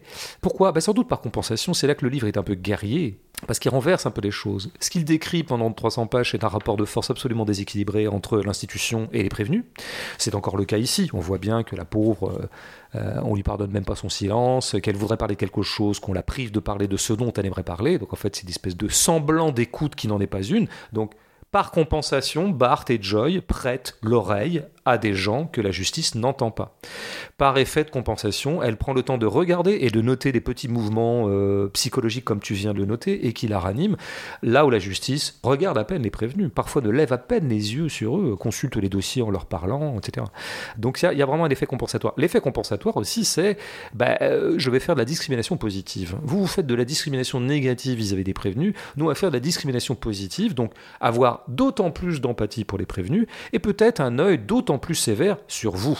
C'est-à-dire que de quoi est-ce que Barthes est le témoin au bout du compte? C'est intéressant ce livre, le témoin, parce que témoin, ça appartient au lexique de la justice. Quel est le témoin en général dans le protocole judiciaire? C'est celui qui va témoigner par rapport au délit ou au crime qu'on est en train de juger. Là, de quoi est-ce que Barthes est le témoin? Il n'est pas le témoin dans une affaire précise qu'il s'agirait de juger. Il est le témoin de la justice. C'est-à-dire qu'on retourne pratiquement le fléchage de l'accusation vers la justice. Qu'est-ce qui est observé ici? Vous, vous observez les prévenus, vous les regardez à peine, euh, en tout cas vous produisez leur visibilité, hein, au sens que j'ai déjà dit. Ben maintenant on va vous regarder, on va témoigner de vous. Parce qu'il ne faut pas oublier mais il y a une vie d'avant de Barthes, il était au Pôle emploi. Il a subi une injustice, il a été licencié, chose qui nous est racontée au bout de quelques pages, je spoil rien. Et donc, à la base, pourquoi est-ce qu'il va là? Il dit, c'est pour vérifier que quand même la justice est juste. Et il va évidemment découvrir, inversion, que non seulement la justice est injuste, mais qu'en plus, elle est faite pour être injuste. Elle est là pour produire structurellement de l'injustice, pour pouvoir maintenir à flot la justice et la société inégalitaire dont elle est la représentante. Donc il y a comme ça une, une inversion de la charge, comme on dit.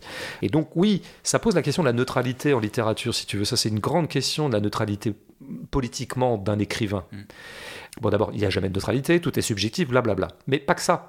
Quand vous avez affaire à un réel où le réel lui-même est tellement partial au profit des uns et au détriment des autres, que la justesse à ce moment-là ne consiste pas dans la neutralité, la justesse consiste en une partialité compensatoire et symétrique. Voilà. Euh, donc on a affaire à un livre parfaitement partial au bout du compte. Ceci étant dit, voilà, c'est long passage théorique. J'ai pas grand chose à ajouter, donc ça tombe bien. Juste, je voulais mettre en avant un truc qui a fait dissonner un peu ma lecture dans la première phrase, son mutisme a finalement raison de la volonté du tribunal, il consent à l'interroger sur son avenir professionnel. Ce il a mal sonné pour moi. Je me suis dit, tiens, mais il y a une erreur, là, il y a une incorrection. C'est quoi ce il alors qu'on est affaire à une femme? Et puis c'est qui ce il alors que, bon, eh bien, je crois qu'en fait, ça vient tout simplement du fait que il désigne le tribunal. Oui, ça. Et, tu l'as un peu dit, hein. c'est-à-dire que la machine judiciaire porte bien son nom, c'est une machine, elle nous a été présentée comme telle. c'est une personnification de la structure. Mais c'est une personnification de la structure, peut-être aussi pour rappeler que, comment dire, ça fait double sens pour moi. C'est le côté machinique des juges qui ne sont pas des humains. Mais inversement, nous allons personnifier la machine. Et personnifier la machine, c'est peut-être aussi de rappeler qu'en fait, c'est quand même un peu des vrais gens qui l'administrent et que les juges et les assesseurs, ils ont quand même une certaine subjectivité. Quoi. Et donc il ne faut pas trop non plus aller trop dans le sens parfois d'une espèce de machine objective qui tournerait à vide. Elle est quand même activée, cette machine, par des gens. Et ces gens, eh bien, ils sont euh, doués de tempérament, ils ont un certain nombre de biais idéologiques, éthiques, moraux, et euh, qui font qu'ils sont des agents euh, complaisants et zélés de la machine objective qui est au travail. Alors on retrouvera ce même effet dans la deuxième phrase, c'est pour ça que je les avais un petit peu voilà, elle va très très loin. Certes, provisoire et simplifiée du projet de Savadri ne réussira pas à effacer la mine sceptique du tribunal. C'est intéressant, hein, la mine sceptique du tribunal, parce qu'on pourrait dire euh, machinisation des juges hein, qui sont rassemblés et désindividualisés dans ce générique tribunal, comme on dit la cour. Déshumanisé, alors que là c'est le contraire. Déshumanisé. Et, mais il y a une réhumanisation du tribunal par c'est le tribunal qui elle-même euh, se met à avoir un visage. Et donc je crois que c'est une façon très radicale et brutale de mettre dans le même paquet la juge. Oui, c'est la présidente. C'est parce que c'est vrai que j'ai déjà dit que les trois faisaient la paire, mais c'est que c'est un peu ça. On a l'impression qu'il n'y a vraiment jamais de dissonance entre eux, il n'y a pas de discordance. Ils sont un, un même corps en fait, le corps qui travaille. Donc c'est déjà une façon de les mettre dans le même sac, mais c'est aussi une façon de donner au bout du compte un visage euh, à la machine. Et un visage donc subjectif, avec des états, avec des humeurs. Après, à son corps défendant, la justice, euh, elle fait face à des flux de plus en plus important. C'est pour ça qu'elle expédie les affaires. Mais j'entends bien, tout à fait. D'ailleurs, elle est submergée par euh, les affaires. D'ailleurs, euh, Joy le dit à un moment. Hein, Joy Bart le dit euh, que s'ils sont tellement exaspérés tout le temps les juges, c'est qu'ils sont obligés d'aller très très vite, tout ça. Et bien sûr, manque de moyens, de plus en plus d'affaires, etc. Ok, mais ça, n'importe quel journal télévisé le note. C'est pas très subversif de dire ça. C'est dire simplement en fait, la justice c'est bien, c'est comme l'école, toi, c'est les gens qui disent l'école c'est bien et donc il faudrait plus de moyens pour l'école, comme ça l'école ferait encore mieux ce qu'elle a à faire, en tout cas moins mal. Euh, et la justice, donc c'est bien, l'institution judiciaire est une super institution, donnez-lui les moyens de fonctionner et donc ça sera super, elle fonctionnera bien. Si tu es dans une critique structurelle de l'institution judiciaire, tu t'en fous un peu qu'elle ait plus ou moins de moyens, même à la rigueur, si tu vas au bout de ta pensée structurelle et ta critique structurelle, tu dis, il faudrait vraiment qu'elle ait de moins en moins de moyens d'exercer ce qu'elle fait, puisque ce qu'elle fait est dégueulasse. Donc du coup, elle serait moins de gala si elle avait moins de moyens. J'ajoute quand même aussi ce qu'on n'entendrait pas non plus au journal télévisé ou assez ce soir euh, dans les débats télévisés, euh, c'est que une des raisons pour laquelle la justice est engorgée, c'est qu'elle s'est auto-engorgée. Elle-même s'est auto-engorgée en faisant entrer dans l'espace du correctionnel des choses qui n'y étaient pas. Donc il faudrait savoir. Elle se plaint d'être engorgée et en même temps elle fait tout pour l'être. Mais ça, c'est le pouvoir euh, politique hein, qui fait ça aussi. Bien sûr, mais moi, je prends la justice comme institution ah et donc euh, telle que euh, gouvernée, orchestrée par le pouvoir politique, bien sûr. Mm-hmm. ça va sans dire. Allez, dernier groupement de phrases, le finish. Le moment où tu te retrouves seul sur scène face au public. Ça, c'est en général, c'est pour annoncer que tu n'as rien à dire sur ces phrases. C'est ça que tu es en train de me dire, c'est ça? Ouais. Ah ouais. Bah avant de lire les passages, je résume quand même l'affaire dont il sera question, page 184. Donc on a un Turc demandeur d'asile accusé d'agression sexuelle dans le métro. Il s'est masturbé devant une femme euh, et aurait, dit-on, éjaculé sur le manteau de la victime. Alors euh, l'extrait que je vais lire, il intervient juste après une accusation euh, du procureur affirmant que ce Turc aurait pris la main de la victime pour la poser sur son sexe. Alors je lis le premier extrait, donc page 184. La plaignante elle-même n'a jamais dit une chose pareille. Son témoignage ne mentionne à aucun moment ce geste. Monsieur le procureur invente des faits pour défendre sa cause, certes juste, les violences sexuelles, mais nous jugeons ici un homme dans un tribunal en nous appuyant sur des faits établis, pas un bouc émissaire dans une parodie de procès, en l'accablant de contre-vérité. Je vous remercie. Est-ce que tu veux que j'enchaîne sur la phrase page 254 oui, parce qu'on est comme ça. alors, euh, l'autre phrase. C'est une autre affaire, c'est beaucoup plus loin. Je les ai rapprochés, alors que c'est pas du tout la même affaire ouais, Autre affaire euh, d'agression sexuelle. Euh, donc, le prévenu, cette fois, c'est un jeune homme des beaux quartiers la victime, c'est la petite amie du meilleur ami euh, du prévenu. Elle l'accuse d'avoir frotté son sexe contre ses fesses pendant une soirée un peu arrosée. Euh, ce qu'entre parenthèses, le petit ami de la victime présent lors des faits nie. Donc c'est une précision importante quand même, je tiens à le dire. Tout à fait. Et donc voici le passage page 254. Le tribunal vous condamne à un emprisonnement de 4 mois avec sursis et une inscription au FIGET le fichier judiciaire des auteurs d'infractions sexuelles. Cette peine, monsieur, constitue une juste sanction et un avertissement solennel de ne pas réitérer de tels faits. La séance est levée. Très bien, merci pour cette lecture et non pas cette analyse, donc, hein, parce que j'ai bien compris qu'il n'y avait plus personne. Quoi. Euh, si j'ai rapproché ces deux passages, c'est d'abord stylistiquement, c'est à peu près le même genre de dispositif narratif qu'on a déjà largement entrevu. Joy offre complètement sa page à la parole d'une des protagonistes. Donc la première, le premier passage que tu as lu, c'est une avocate qui défend le prévenu dont tu as détaillé le cas. Le demandeur d'asile, ouais. Et c'est une fin de chapitre. et c'est la même chose. Les deux, sont des fins de chapitre. C'est la même chose dans le cas du deuxième passage où là, cette fois, Joy ouvre ses lignes à la parole directe et non signalée comme telle de la juge qui rend le verdict, hein, qui rend le délibéré. C'est comme ça qu'on dit, je crois. Et c'est une fin de chapitre aussi.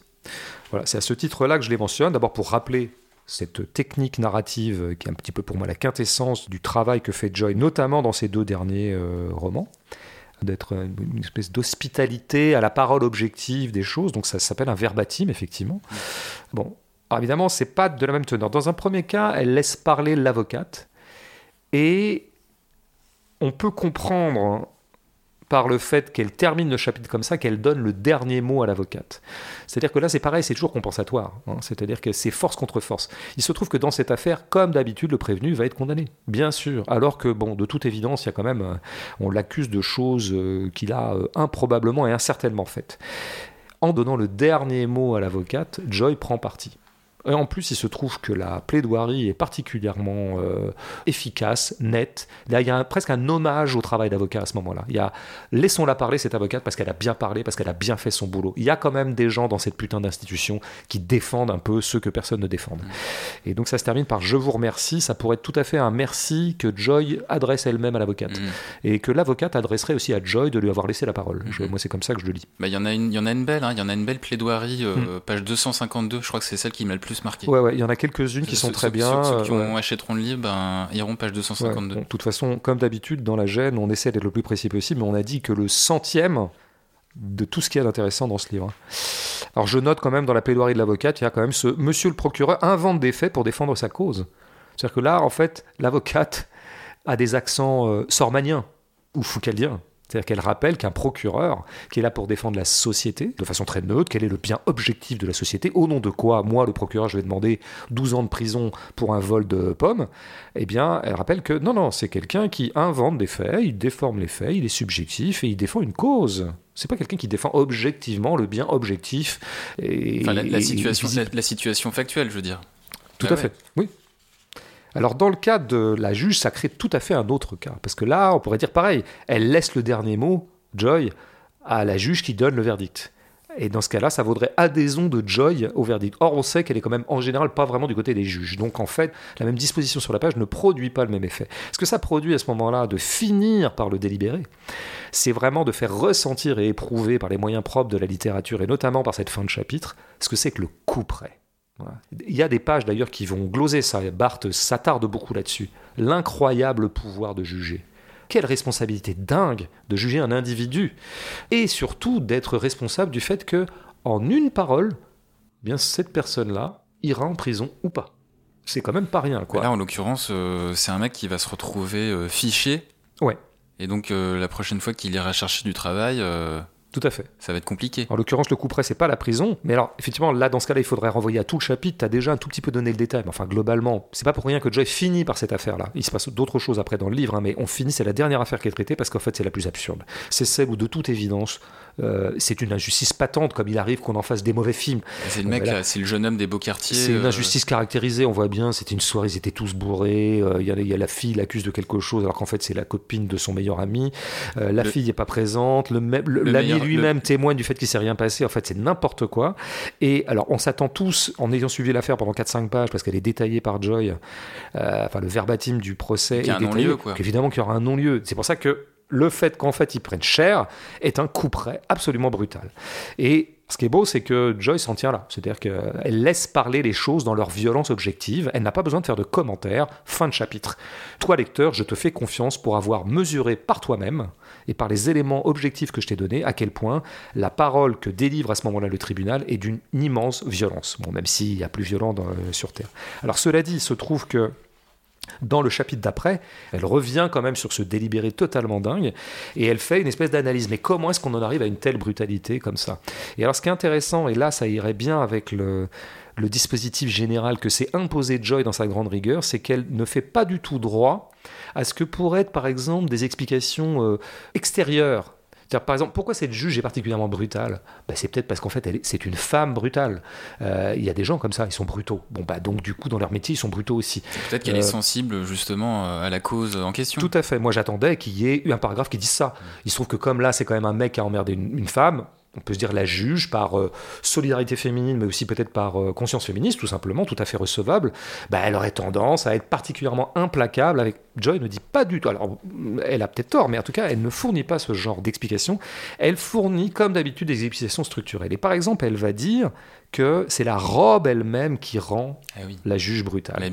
C'est l'habit qui fait euh, le moi, dans l'occurrence. En tout cas, c'est la brutalité de l'habit qui produirait la radicalité et la brutalité. Et donc, ce passage, page 256, où, où elle explicite un petit peu ça, c'est un peu Barthes, qui a fait vœu de quiétude, alors Barthes a fait vœu de silence, d'immobilité et de quiétude, ne saurait arracher cette robe à la présidente du tribunal, mais c'est que s'il osait, elle abandonnerait aussitôt cette moue condescendante, ses yeux au ciel, ses soupirs outrés, ce sourire en coin et ce mouvement agacé de la main. Alors ça c'est intéressant, c'est l'habit qui fait le moins.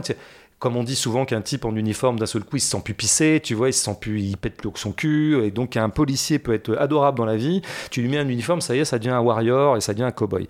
Euh, ok, moi je pense que ça va encore plus loin que ça. C'est-à-dire que c'est l'idée que le fait d'avoir une robe est une autorisation à être brutale, et même ça t'incite à l'être. C'est ça qu'on te demande en fait comme juge, c'est à délivrer des verdicts brutaux ou peut-être aussi des paroles brutales pendant euh, l'audience elle-même. Ouais, et puis il y a aussi une autre phrase, page 256, dans le même esprit. Si l'habit de cérémonie impose une solennité nécessaire, il rend peut-être agressif, la férocité se pratiquant d'autant mieux vêtue d'un drap sombre moiré. Oui, tout à fait. Oui, c'est vrai, c'est la, la, même idée. Enfin, ça, elles se répondent les deux, quoi. Ouais, tout à fait. Alors je finis là-dessus, mais il est beaucoup question de l'exaspération de la cour en permanence dans le livre irritation, agacement, exaspération. Je les ai notés, il y en a plein tout le temps. Le courroux, tiens, la colère, c'est marrant. Euh, un tribunal à bout de nerfs. Alors on pourrait dire, ah, les pauvres, ils sont vraiment, ils sont sur les nerfs parce que précisément, ah, bah, c'est compliqué comme métier, il faut juger beaucoup. Oui, mais il y a une autre explication à ça, c'est qu'ils sont irrités, comme on l'a dit tout à l'heure, et je reviendrai sur une chose que je n'avais fait qu'effleurer tout à l'heure, c'est les fameuses gueules qui ne nous reviennent pas. C'est-à-dire que là, je crois que c'est important que Joy ait marqué dans un livre qui était menacé parfois d'aller un peu trop dans une sorte de structuralisme machinique, à savoir la justice ne serait qu'une machine. À un moment, elle refait droit quand même au fait que les juges sont des êtres humains et qui sont doués d'affect. Et elle conclut les observations judiciaires comme ça. Elle montre bien qu'on a affaire à des affects du côté des juges et qui sont des affects de dominants. Et les gueules qui ne reviennent pas aux juges, on le sait bien, on l'a déjà dit, c'est des gueules de pauvres. Et alors là, ça va très très loin c'est qu'elle va même jusqu'à dire que qu'est-ce qui va fixer la hauteur du délit? Eh ben, ce que suggèrent Barthes et Joy, c'est qu'en fait, c'est plutôt le côté répulsif du délit qui crée la gravité de la faute. Barthes considère que si nous jugeons ce qui nous heurte, tiens, nous jugeons ce qui nous heurte. On ne juge pas objectivement ce qui fait du mal objectivement à la société. On juge ce qui nous heurte, ce qui nous agace. Sinon, il y aurait plein de délits qui ne seraient pas jugés, parce qu'il y a plein de délits qui sont sans conséquence sur personne, en fait. Et donc, simplement, tu les juges parce que ça te heurte. Et c'est intéressant, c'est l'exercice de la sensibilité. Et donc là, à ce moment-là, la justice ne devient plus simplement une machine qui est là pour faire tourner sa propre machine. La machine elle-même est complètement imprégnée d'affect, en fait. Euh, le délit de sale gueule, j'ai envie de juger des gueules qui ne me reviennent pas. Et là, on reviendrait de fil en aiguille, Joy fait droit à des hypothèses qui sont très radicales. Elle commence par dire, page 24, elle sent qu'il y a un truc à choper. Il y a un mot qu'elle cherche, que Bart cherche. Et elle tente bavure à un moment. Elle a l'impression, Bart et Joy ont l'impression d'assister à une bavure en fait. Et elle dit non, non, c'est pas le mot adéquat. Peut-être que ça serait plus lynchage qu'il faudrait dire. Et puis très très vite, elle arrive au fin mot. Et le fin mot, c'est quoi? C'est vengeance. Ah oui, bah oui. Alors ça, mais c'est le mot le plus radical dans ce livre, tellement radical, qui est le témoin. En fait, nous voulons, il y a une demande du corps social de se venger, et la justice exécute ce besoin de vengeance. Pourquoi c'est radical? Parce que l'auto-mythologie de la justice, mais à laquelle moi-même j'ai souvent sacrifié, parce qu'on en est imprégné, nous, gens des Lumières, nous, euh, éduqués euh, de façon républicaine, c'est qu'avant, il y avait un état du monde où c'était le œil pour œil et le dent pour dent qui régnait, c'était la vengeance. C'était la, C'était le talion. Et la justice est arrivée. Et précisément ce qui caractérise la civilisation, c'est qu'on casse le cycle de la vengeance. Et là, on se donne des institutions judiciaires. Et on dit c'est fini la vengeance. Maintenant, on va se donner une espèce d'institution en surplomb, neutre, et qui va arbitrer les contentieux sans que ça tourne à la boucherie éternelle du talion. Donc en disant que le fin mot des affects qui sont au travail dans la machine judiciaire, c'est la vengeance. Mais c'est casser totalement cet édifice idéologique qui a été constitué autour de la justice comme précisément ce qui nous faisait sortir de la vengeance. La justice, l'institution judiciaire, continue la vengeance. il s'agit d'organiser un théâtre où va pouvoir avoir lieu la vengeance dont les dominants, la classe dominante, mais peut-être aussi d'autres éléments du corps social, ont besoin, ont envie. Il s'agit d'inventer une espèce de cérémonie érotique sadique perverse qui consisterait à nous venger de tous ces gens qui nous exaspèrent, qui nous agacent, qui nous révulsent, qui nous repoussent, qui nous rebutent, qui nous dégoûtent, qui sont en général les pauvres et les délinquants, et souvent les pauvres délinquants. moi, ce que je trouve tout à fait magique, mais dans À la folie comme dans celui-là, c'est que Joy arrive à faire des livres qui sont d'une grande méticulosité dans, l'expression, dans la documentation, très riche, dans la nuance aussi de l'expression. J'espère qu'on l'a entendu quand même dans certaines phrases qu'on a pu rapporter. Donc elle arrive à conjoindre la complexité, le sens de la nuance avec une immense radicalité euh, politique. C'est quand même très très rare hein, d'arriver à... Bon, en tout cas, moi, ça me convainc définitivement et ça m'arrange que... euh, Bah, que ça, soit, ça soit une amie. D'abord que c'est une amie et que ça le, ça le reste, que ça le restera longtemps, Euh, mais de façon moins personnelle que euh, la radicalité en politique n'est pas du tout contradictoire avec la nuance. La radicalité en politique n'est pas du tout contradictoire avec la complexité, contrairement à ce que les centristes, euh, que tu connais bien, ont tendance à laisser croire. C'est-à-dire, le centriste serait nuancé complexe, et c'est pour ça qu'il est au centre, et les gens qui seraient plus radicaux politiquement, plus aux extrêmes, dit-on, euh, seraient tout simplement des gens qui manquent de nuance. Bah, je veux dire, nous avons la démonstration avec le témoin que euh, c'est pas vrai, que la nuance et la radicalité marchent main dans la main. Quel coup près? Quel coup près stylistique? La séance est levée Ouais, si on s'est levé. Alors évidemment, on n'a pas de questions de, de nos auditeurs. Non, parce que Puisque- euh, au moment où on enregistre le livre, il n'est pas encore sorti. Voilà, tout simplement. Mais bon, vu que la dernière fois, euh, l'appel aux commentaires Ouais. et aux questions a bien marché, on... De toute façon, en littérature, on s'est dit qu'on on se fait plaisir. Ah, que c'est un club privé, quoi. Ouais, c'est un petit club à deux. Bah, à trois un peu, ce- parce que en fait, t'as donc vu Joy, puisque tu l'as. Mais je vais poser la question d'ailleurs sur la vengeance, Oui. qu'on peut écouter. Qu'est-ce que ça veut dire euh, la punition judiciaire, euh, en, particulier la punition carcérale, puisque euh, euh, l'écrasante majorité des, euh, des condamnations euh, équivaut à euh, des, peines de prison. Donc qu'est-ce que ça veut dire que cette, cette prison? Et là m'est apparu finalement que l'affect qui présidait à ces, à ces verdicts était un, un- affect de, vengeance et, absolument pas celui d'une réparation ou d'une équité, puisque la prison provoque de la récidive, met des gens dans la pauv- pauvreté, aggrave la violence, coûte un, argent démesuré euh, à l'État et, au- et aux contribuables en l'occurrence, euh, c'est-à-dire ne- ne- n'a aucune vertu, ne permet pas la réinsertion, au contraire, etc. Donc si c'est pas euh, une vertu comme ça de, de réparation ou euh, de rétablissement de quelque chose de raisonnable, euh, il, il m'apparaît que euh, la vengeance est ce qui prédomine en réalité. Euh, bah attends, on n'a pas fini. Hein. Quand ça, on n'a pas fini? On n'a pas fini. Il y a pas mal d'auditeurs qui m'avaient demandé euh, de te demander un top littéraire. Mais tu m'as dit euh, que tu préférais ne pas. I would prefer not to.